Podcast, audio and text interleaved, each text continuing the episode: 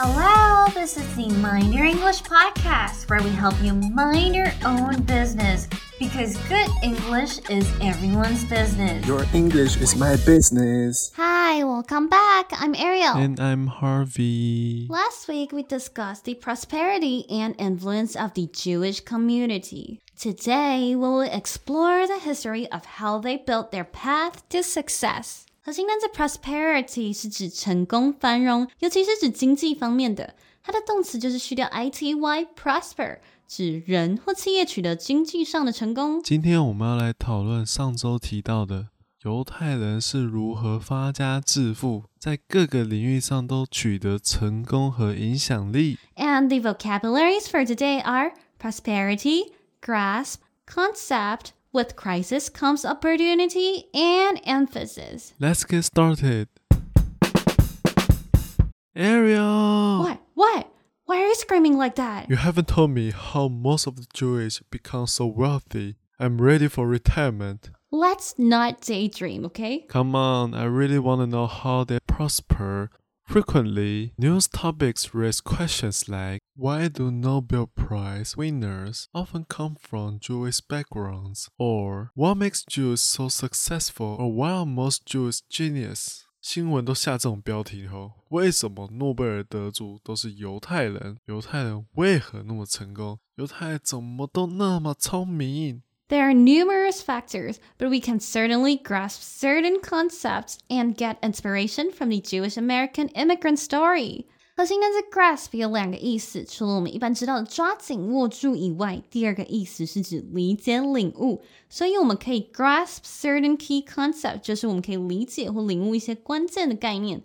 我们也可以说 grasp opportunities，抓住机会的意思。核心单词 concept 是指概念、想法或原则，有太多他们成功的因素了。但我们可以透过犹太美国移民史的故事，稍微了解一下他们成功的关键概念与要素。 Yeah, I can't wait to hear it. In 1654, 23 Jewish individuals first set foot on the land of New York, marking the beginning of Jewish immigration history in the United States. Throughout the 400 years, they faced hardships, particularly during the anti Semitism waves of the 1920s and 1930s.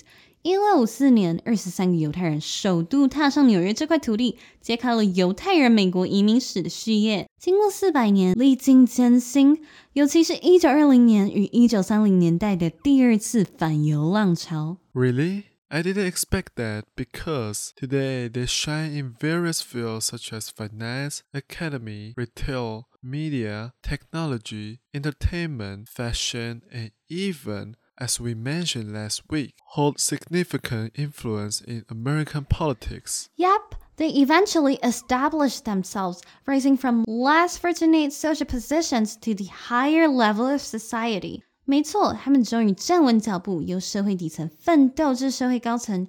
如今，不仅是在金融界、学术界、百货业、媒体业、科技业、娱乐业、时尚业，甚至在美国政坛都有不容小觑的影响力。And how did their success set foot? In 1848, the gold rush in San Francisco created a boom, attracting many Jewish individuals from the East Coast to the West and South. Facing material shortages, Jewish immigrants began trading in used clothing and developed businesses related to clothing eventually expanding into retail industry. Today, nearly all major department stores in the United States have Jewish involvement, including Macy's, Bloomingdale's, Lord & Taylor, TJ Maxx, May, Neiman Marcus, and more. 那他们是从哪里发迹的呢？一八四八年呢，旧金山发现金矿，开始了淘金热潮 （Gold Rush），很多犹太人由东部往西部与南部扩张。 那时物质缺乏，犹太人开始经营旧衣服的买卖，并且衍生出洗衣服啊、改衣服的行业，也就是今日洗衣业的始祖等等，甚至逐渐扩展产品项目，而最后发展成了百货业。所以今日全美国百货公司经营者几乎都是犹太人，是有其历史因缘的。Macy's 啊、Bloomingdale's、Lord Taylor、TJ Maxx、Neiman Marcus 等美国知名百货公司，放眼看去，几乎所有百货都是犹太人的身影。That's so smart. They really present the saying with crisis comes opportunity. crisis 是危机，而 opportunity 是机会，所以核心俚语 with crisis comes opportunity 就是机会伴随着危机一起来，也是我们俗称的危机就是转机。 Yep, as Jewish immigrants moved from the west and south to the Midwest and northern central regions, many engaged in peddling goods like toothbrushes, soap, needles, combs, and secondhand merchandise.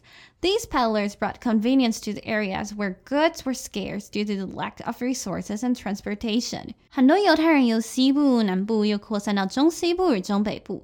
多当流动摊贩，贩卖日常用品啊，像是牙刷、肥皂、针线、梳子等等的旧货买卖。因为那时物质缺乏，交通不便，所以犹太的流动摊贩带来非常多便利，很受欢迎。Peddlers only needed a small investment, a peddler's license, and some merchandise by peddling goods on horse-drawn carts. They built successful business, like Lehman Brothers, which triggered the 2008 financial crisis, started as peddlers. 流动摊贩只要十元资金，两元买执照，四元买工具，四元办货就好了。所谓的流动摊贩呢，就是用马车装上货品，四处叫卖的商贩。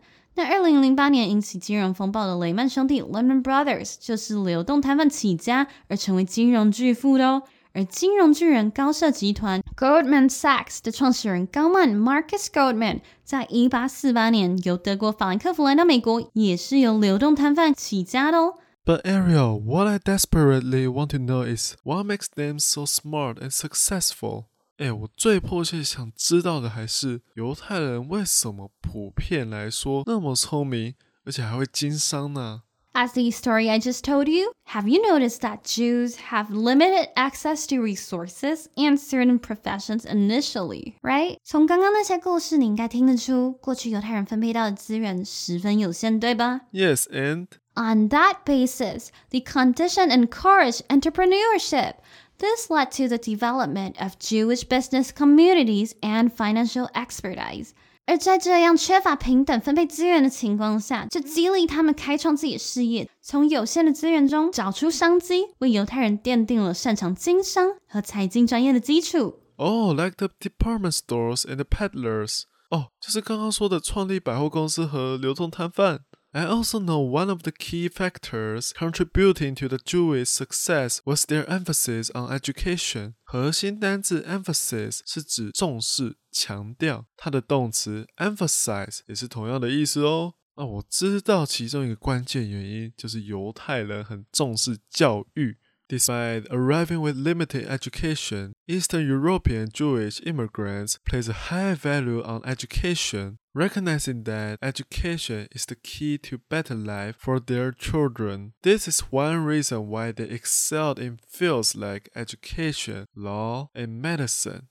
尽管那时候犹太人移民到美国，他们受到的教育资源有限，但他们意识到教育绝对是让下一代翻身的关键。这就是为什么在教育、法律、医疗界等优秀的专业领域，常常可以看到犹太人的身影。 Furthermore, among the most distinctive factors contributing Jewish success are their unique features, which include strong ethical values, strong family, and community ties. 此外，让犹太人成功的最独特因素之一，就是他们犹太教义中强调的强烈的道德感啊、价值观，以及对家人和整个犹太社群的重视与大爱。For instance, one of the Jewish ethical values is the concept of tikkun olam, meaning repairing the world, underscore the significance of charity and justice.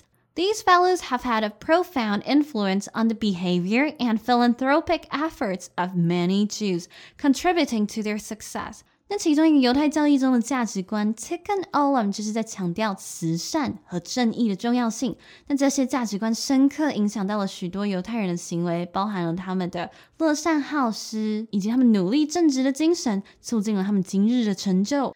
Moreover, the Jewish culture places a high value on the concept of family and community. The strong support network plays an important role in helping individuals achieve their goals and overcome challenges. And since they value family and the Jewish community very much, they would usually want to share the success and support their community by giving each other business. They will hire from their families, give contracts to their neighbors, and to the people that go to their synagogue. 那犹太文化非常重视家庭和犹太群体的概念，他们非常的愿意帮助自己人。这个犹太人之间强大的支持网呢，在帮助他们每个人实现目标和克服挑战方面，常常发挥非常关键的作用哦。由于他们对家庭以及犹太社群的重视，今天当一个犹太人在事业上取得成功，他通常会想要回馈整个社群，那可能透过雇佣自己的家庭成员呢，或者是跟邻居，甚至是上他们犹太教堂的教友们签合同合作等等。那这样的风气以及价值观一直延续，也就导致了犹太人在各个领域上的发展与成就。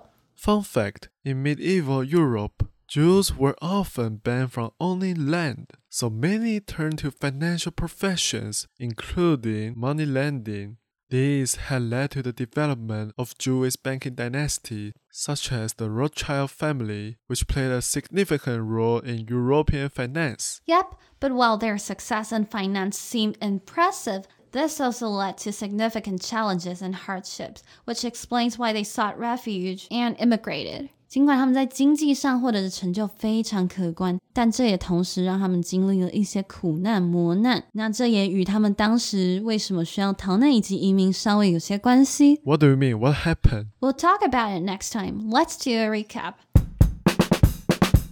核心单字 prosperity 是指成功繁荣，尤其是指经济方面。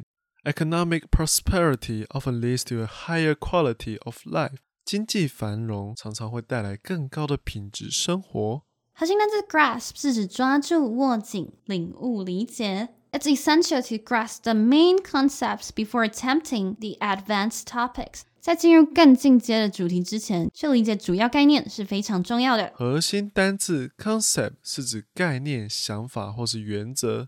The concept of renewable energy is gaining popularity worldwide. 可再生能源的概念在全球越来越受欢迎了。核心片语 With crisis comes opportunity，就是指危机就是转机。With crisis comes opportunity. This setback can be a chance for growth. 危机就是转机，这次的挫折可以是成长的机会哦。核心单字 emphasis 是指重视、强调。 The teacher places a strong emphasis on good communication skills. 这位老师很强调良好沟通的重要性。And that's all for today. See you. See ya.